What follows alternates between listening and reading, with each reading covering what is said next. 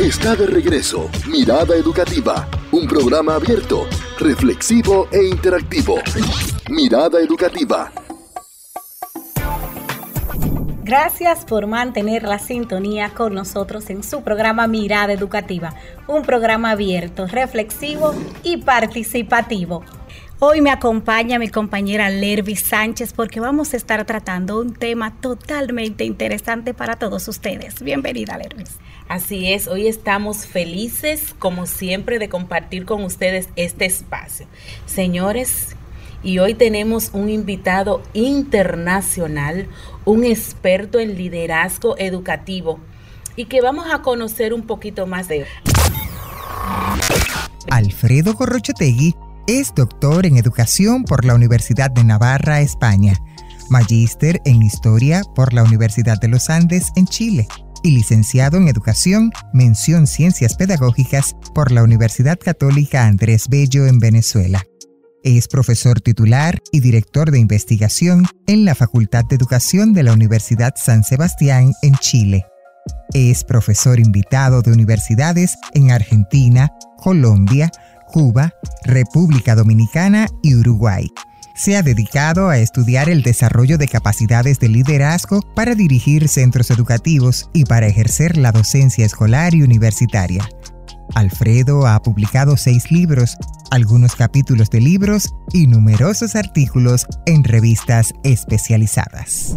Hoy, así como escucharon a nuestra compañera Felicia de Olo haciendo una pequeña reseña de nuestro invitado en el día de hoy, hoy nos acompaña el doctor Alfredo Gorrochotegui, un experto internacional que visita al país en el marco del Congreso Internacional del Instituto 512. ¿Cómo está, doctor? Estoy muy bien, muy contento. Muchas gracias de verdad por la invitación. Nosotros felices de tenerlo con nosotros en el día de hoy. Y antes de iniciar esta interesante conversación, nos gustaría que nos hable un poco de su participación en el Congreso. Sí, me invitaron a, este seminario. Mm, que buscaba un poco motivar a, los, a las, maestras y a los maestros en el inicio del año escolar. Y me dieron la oportunidad de dar la primera conferencia, la de apertura, eh, y de verdad que fue una, una bonita, eh, un bonito espacio, porque habían 180 maestros eh, presencialmente y había muchos, bastantes, no sé cuántos, vía online. Pero fue una bella experiencia. Entonces me invitaron, tuvimos varios días trabajando en los temas y y pude entonces compartir eh, eh, el tema del que hablé en, esta ocasión.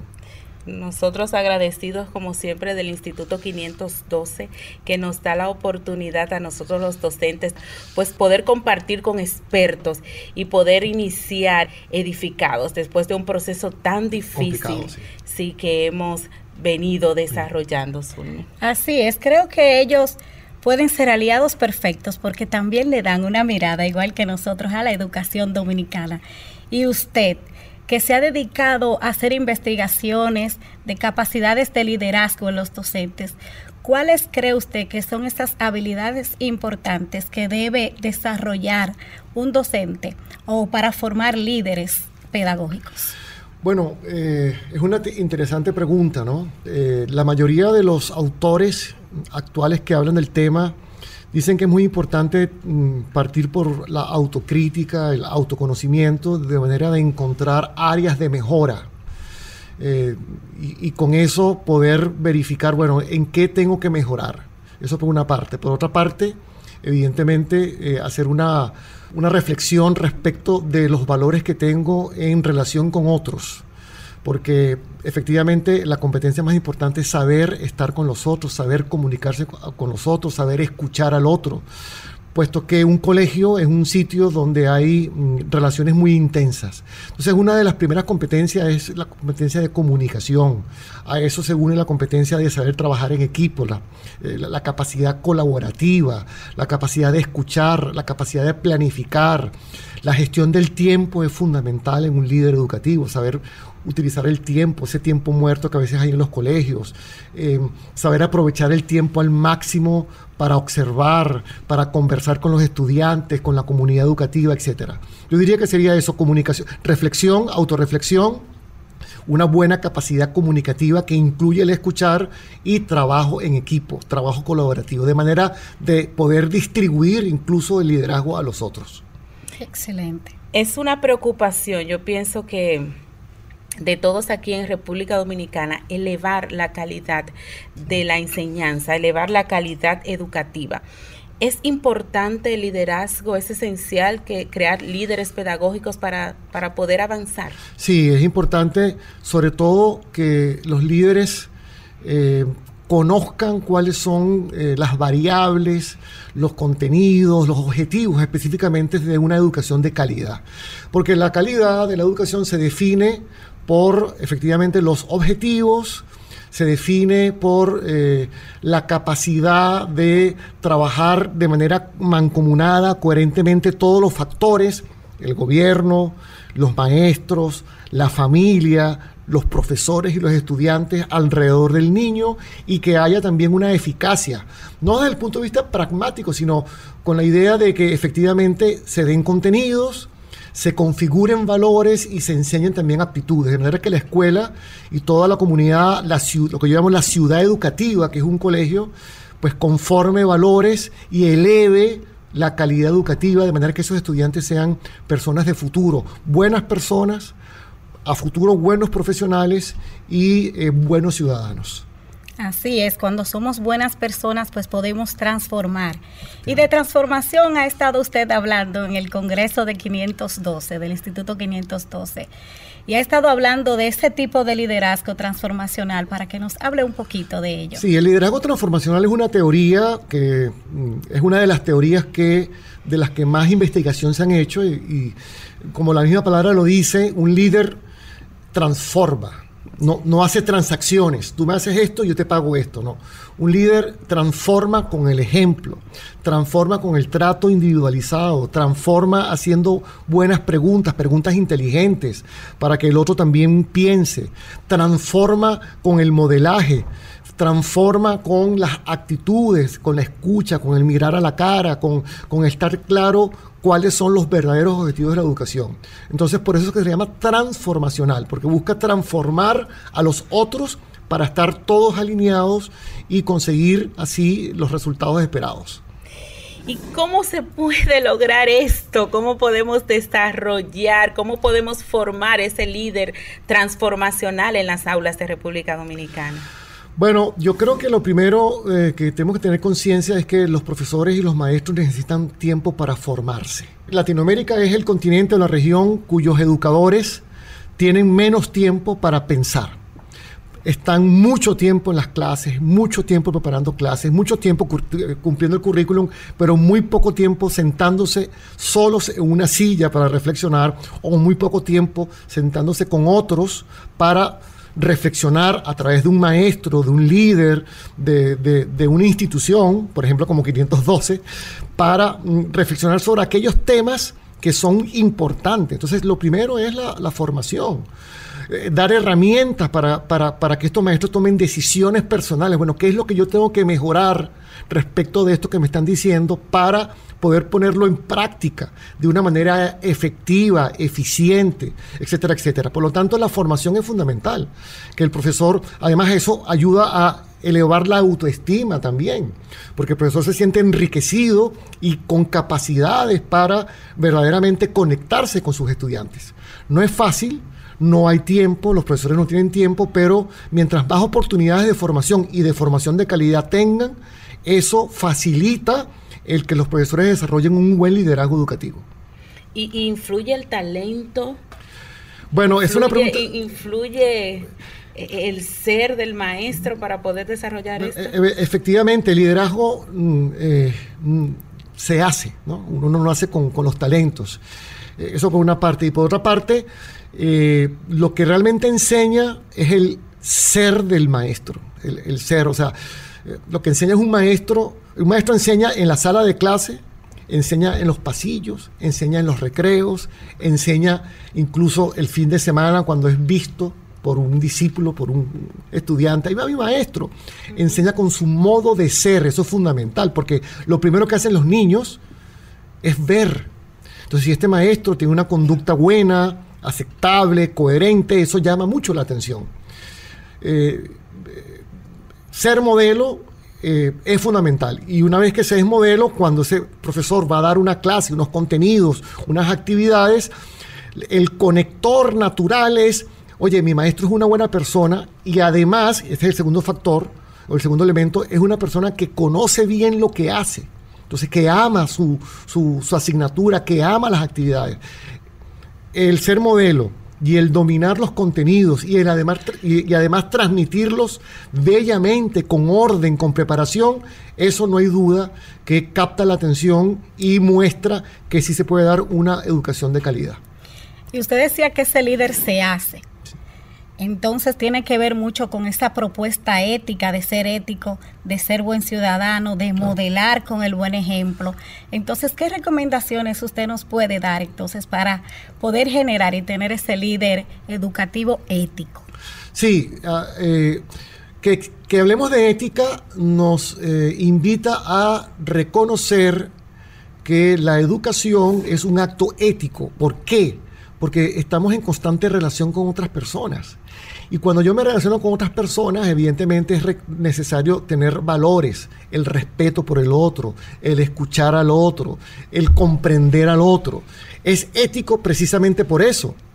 Entonces, eh, ¿cómo lo formamos? Bueno, haciéndoles pensar a los profesores que tienen que ser personas más humanas, que tienen que preservar lo humano. ¿Y qué es preservar lo humano? Pensar en sus discípulos, de verdad, de manera de manera apasionada y de manera humana. Ese niño que se porta mal, ese niño que está inquieto, ¿qué es lo que le pasa? O sea, no ver la sala de clase como, como una masa de gente, no, no. Una clase en donde hay Pedro, Juan, María, Juana, Luisa, con nombres y apellidos y personalizar de manera que pueda llegar más. Yo creo que eso es lo fundamental, eh, eso sería lo ético, tomar en consideración la dignidad personal singular que tiene cada estudiante. Entonces, pensar mucho en eso. ¿Y por qué ser líder educativo es una propuesta ética? Bueno, justamente por lo mismo, es una propuesta ética porque en las instituciones educativas y en cualquier institución, más que las capacidades profesionales que supuestamente se deben traer por la universidad, importa las relaciones. La persona. La persona. Entonces, esto es fundamental. Y en los colegios, fundamental, eh, eh, en los colegios principalmente tiene que crearse un buen clima. La palabra clima, atmósfera en los colegios es muy importante porque la gente tiene que estar contenta, la gente tiene que estar con disposición de escuchar al otro, de escuchar a un papá y una mamá que a lo mejor vienen muy tensos, que no saben manejar una situación. En realidad es exigente, ¿ah? Por eso que se habla de liderazgo, porque un líder es alguien que tiene mucho autocontrol, mucho señorío, mucha disposición de estar con el otro, de tener mucha paciencia, mucha mansedumbre, mucha tolerancia, mucha alegría, de manera que eso no significa que tenga que ser una persona perfecta. Este, el que se cree perfecto es el menos perfecto, pero sí una persona con las herramientas emocionales para poder contener eh, esa intensidad emocional de los papás, de los mismos profesores, de los problemas que hay en el día a día de un colegio. Es exigente, pero es necesario. Por eso es que un profesor, una profesora, un maestro, una maestra es la ética misma. La palabra ética viene del griego, ético significa comportamiento. Es una persona con un comportamiento adecuado.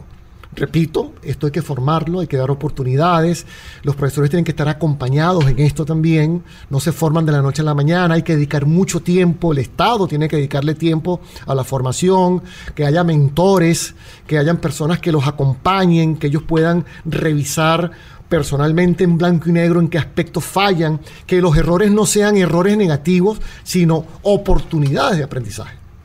Y ahora que usted habla de esas oportunidades, nos han venido trabajando un poco todas esas oportunidades. Nos han formado en uso de herramientas tecnológicas, eh, han hecho adecuaciones al currículo, pero todavía continuamos y no hemos elevado la calidad de la educación hasta donde nos hemos propuesto. ¿Qué hace falta para cambiar esa mirada? Bueno, esto es algo complejo porque no hay duda de que la tecnología llegó para quedarse pero eh, la tecnología no puede estar por encima de las personas. La persona es un fin en sí mismo y no un medio. Y la tecnología es un medio. Cuando yo pongo la tecnología como un fin, borro a la persona. Entonces aquí lo que hay que cambiar son las prioridades valóricas. O sea, reconocer que el centro de la educación es el niño, que es un ser humano de carne y hueso, con una familia de carne y hueso. Las tecnologías ayudan, ¿verdad? Pero no sustituyen, al menos eh, de eso se, sabe, no sustituye la presencialidad de un maestro preparado. Utiliza tecnologías, por supuesto, para facilitar los aprendizajes.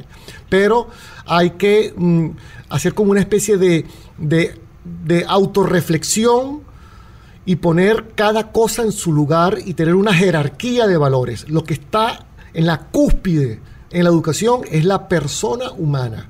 La tecnología es muy buena, pero no es lo más importante, es un medio. Por lo tanto, hay que utilizarlo adecuadamente. Yo creo que eso es lo que hay que hacer. Los políticos, los, los, técnicos en educación, a veces se olvidan de estas cosas porque, bueno, también son seres humanos y eh, el día a día los va, los va como manipulando y, no se, y, van perdiendo esa sensibilidad por lo humano. Así es. Usted ha tratado puntos muy interesantes. Nos ha hablado del ser persona, nos ha hablado del seguimiento. Y quiero preguntar, ¿cuál sería el rol de los equipos de gestión en este proceso? Bueno, es muy importante que los directivos se propongan hacer seguimiento, un seguimiento como acuerdo con, con quienes dirigen los procesos educativos y desarrollen planes de mejoramiento de competencias de liderazgo adaptado a las necesidades de cada directivo, eh, y que tengan conversaciones sobre lo que van observando, lo que va ocurriendo, de manera que eso realmente influya en el cambio de, estos directivos y de estos coordinadores. Por lo tanto, el equipo de gestión tiene que ser no solamente un gran planificador del qué, el cómo, el con qué, en cuánto tiempo y a qué costo de lo que va a ocurrir, sino también planificar el desarrollo personal, el desarrollo de las competencias de liderazgo de todos los miembros del equipo. Por lo tanto, y eso por una parte. Y por otra parte, los equipos están para reunirse, para, para discutir, para proponerse objetivos, para mejorar, para reflexionar sobre las cosas que pasan. Eh, hay que, una cosa muy interesante que, he descubierto con los años, las reuniones de equipo hay que planificarlas. Eh, desde todo punto de vista, incluso desde el punto de vista humano. O sea, y, tienen que ser puntuales. Una cosa que, hace caer mucho el clima escolar y que desanima mucho a los profesores es cuando las reuniones duran eternamente, no son puntuales y no hay temas interesantes previamente preparados. Por lo tanto, yo diría que sería el desarrollo de planes de, de competencias, de liderazgo, el seguimiento mm, de estos mm, coordinadores y la capacidad de hacer reuniones eficaces que permitan llegar a conclusiones y, que agilicen el proceso. ¿Y cómo lograr esto? Eh, eh, tiene usted mucha razón de que muchas veces los equipos de gestión se ven envueltos en el día a día, en la problemática, y muchas veces esos temas que priorizaron, pues no lo trabajan. Entonces, ¿qué usted recomienda a esos equipos de gestión? ¿Cómo iniciar? ¿Cómo pueden organizarse para poder ellos entonces desarrollar ese liderazgo primero en ellos mismos? Claro. Porque eh, dando es como recibimos, ¿verdad que sí? Entonces, ¿qué recomendación, qué guía pueden tener los equipos de gestión? Yo creo que tú has respondido. El autoliderazgo. o sea, vamos a ver, un director. En los colegios siempre hay una persona que está en la cúspide por cierto que es el que se siente más solo muchas veces. Esa persona tiene capacidad, tiene que tener capacidad para conducir sus equipos. Entonces tiene que eh, preparar las reuniones, tiene que conocer muy a fondo a sus profesores, a, a quienes forman parte de ese equipo, conocer los talentos y las áreas de mejoras de cada persona, de cada una de esas personas, para colocarlas en los proyectos y en los lugares que deben estar. Debe desarrollar mucho el estilo de liderazgo afiliativo, tomarse un café, celebrar cumpleaños, estar pendiente de, los problemas de los demás. Tiene que eh, generar espacios mm, de, conversación, eh, espacios para evaluar lo que va ocurriendo. Tiene que comprometer a cada uno a cumplir con los procesos con los que ha adquirido también un compromiso, ¿verdad? Como parte de un equipo. Por lo tanto, es mucho de voluntad de voluntad organizativa eh, y, de ganas de que las cosas salgan bien, con hitos, con fechas concretas, eh, con planes concretos, bien aterrizados, bien escritos, etcétera, etcétera. ¿no? Y no ser esos jefes que hay a veces que un día dicen una cosa y al día siguiente dicen, no, así no hay que hacerlo y así van cambiando. efectivamente, por eso es que los directores hay que formarlos. Hay que darles oportunidad para que sean eficientes en el manejo de equipos y a su vez estos equipos generen un clima positivo en la escuela. Así es, doctor. Usted ha hecho recomendaciones para ver esos líderes eh, mm. docentes y también para los equipos de gestión, pero está la familia, una parte esencial de nuestro sistema educativo con lo que conviven nuestros estudiantes. Entonces, ¿cómo podemos nosotros ser que esa familia pueda integrarse en este proceso y también convertirse en un líder transformacional? Claro, muy buena pregunta, porque una de las características de una calidad de educación es que todas sus variables funcionen organizada y coherentemente. Profesores, autoridades, autoridades externas del ministerio, estudiantes y familia. Entonces a la familia, la palabra centro educativo es muy bonita porque la palabra centro viene del griego cantrons, un aguijón, el colegio como un aguijón en la sociedad, que debe convocar, por eso es que es centro, convocar a toda la comunidad.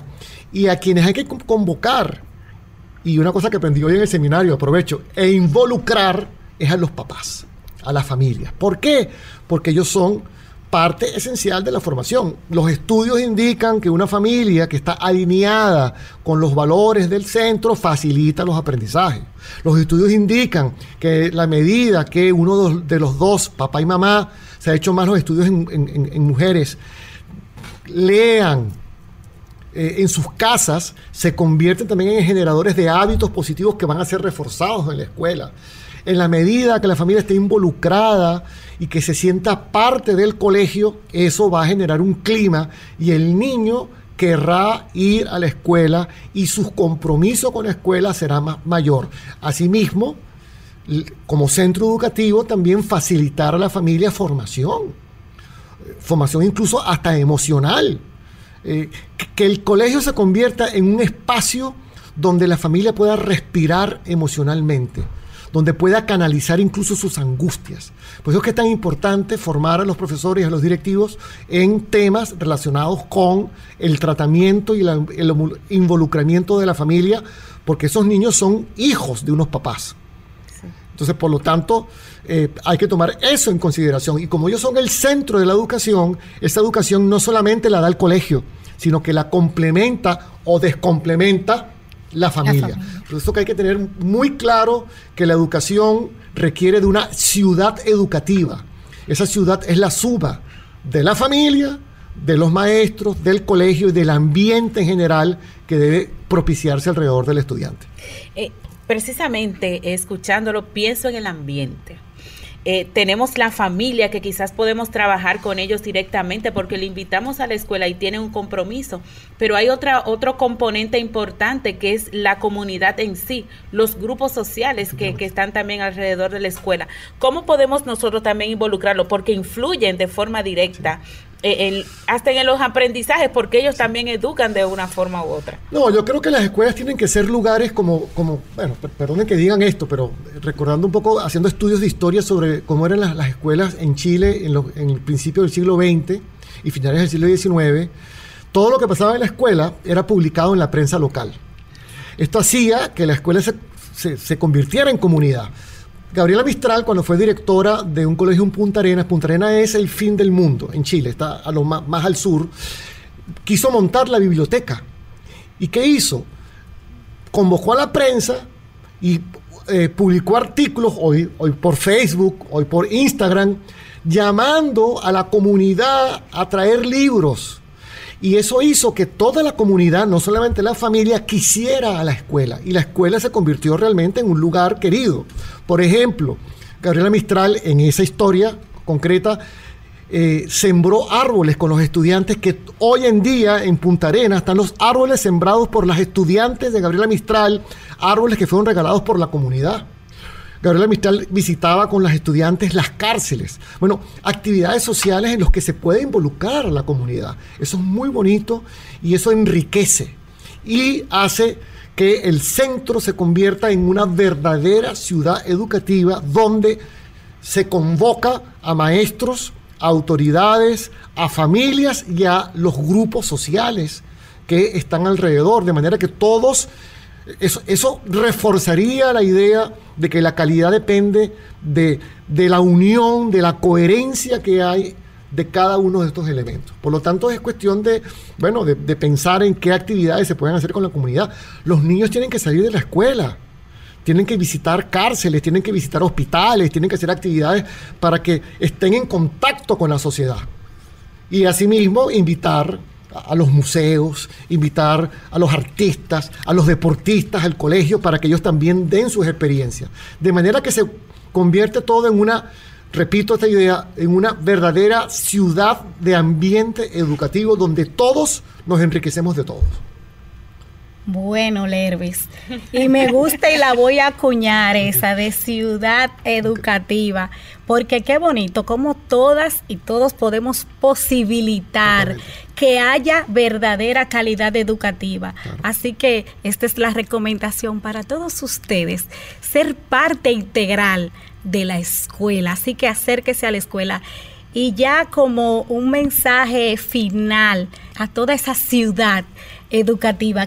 Bueno, pensar en los niños y pensar que se educa más que con los contenidos, se educa más con el modo de ser. Entonces, prepararse con ilusión a influir profundamente en esos estudiantes. Leer más, sentarse en una silla solos a pensar en, estas cosas, reformular un poco la mirada en un mundo que está muy descentrado, donde hay un bombardeo constante de información, o sea, respirar profundo, eh, meditar, de manera que se calme el centro del ser humano que es el corazón, de manera que podamos entonces llegar a la escuela el próximo lunes tranquilos y poder darle a esos niños mansedumbre, paz, felicidad, serenidad. Nuestra sonrisa tendrá un mayor sentido, por lo tanto será muchísimo más educativa. Entonces imagínate, yo consciente de que tengo que influir positivamente, esa sonrisa, yo llamo República Dominicana el país de la sonrisa. Bueno, que el lunes todo el mundo vaya sonriente, pero no solamente el lunes, también el martes, tal vez el, también el miércoles, no importa los problemas que existan. Yo creo que es un tema de actitud, yo creo que hace falta reflexionar, hace falta meditar, detenerse a pensar en cuál es el sentido de mi existencia y cuál es el papel real que yo tengo sobre la influencia de esos estudiantes. Por lo tanto, llenarse de esperanza. Yo creo que eso, llenarse de esperanza y eh, convocar las fuerzas interiores, ¿verdad? Que nos hacen tomar conciencia de que todo lo que yo hago influye determinantemente en el otro. Yo creo que con esa con, esa actitud, yo creo que podríamos mejorar y comenzar un año escolar muy positivo. Yo creo que lleno de esperanzas terminamos nosotros este programa en el día de hoy. La esperanza de que nuestros docentes se van a calmar y que ellos esperan con alegría y entusiasmo el inicio de año de este nuevo año escolar.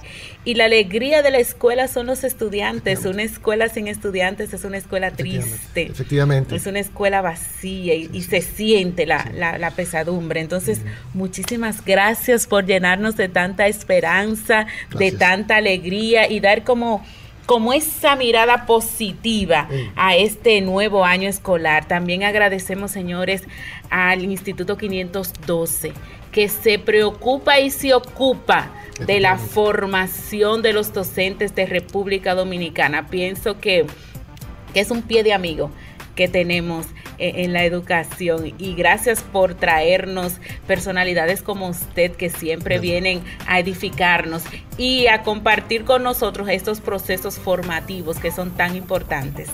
Así es, agradecer al doctor Alfredo Gorrochotegui por habernos visitado. Esperamos volver a verles aquí en nuestro país, a todos ustedes. Muchísimas gracias. Gracias a ustedes, un placer. Y a ustedes agradecemos su sintonía en su programa Mirada Educativa. Hasta la próxima. Somos, somos Mirada Educativa, un programa abierto, reflexivo e interactivo. Mirada Educativa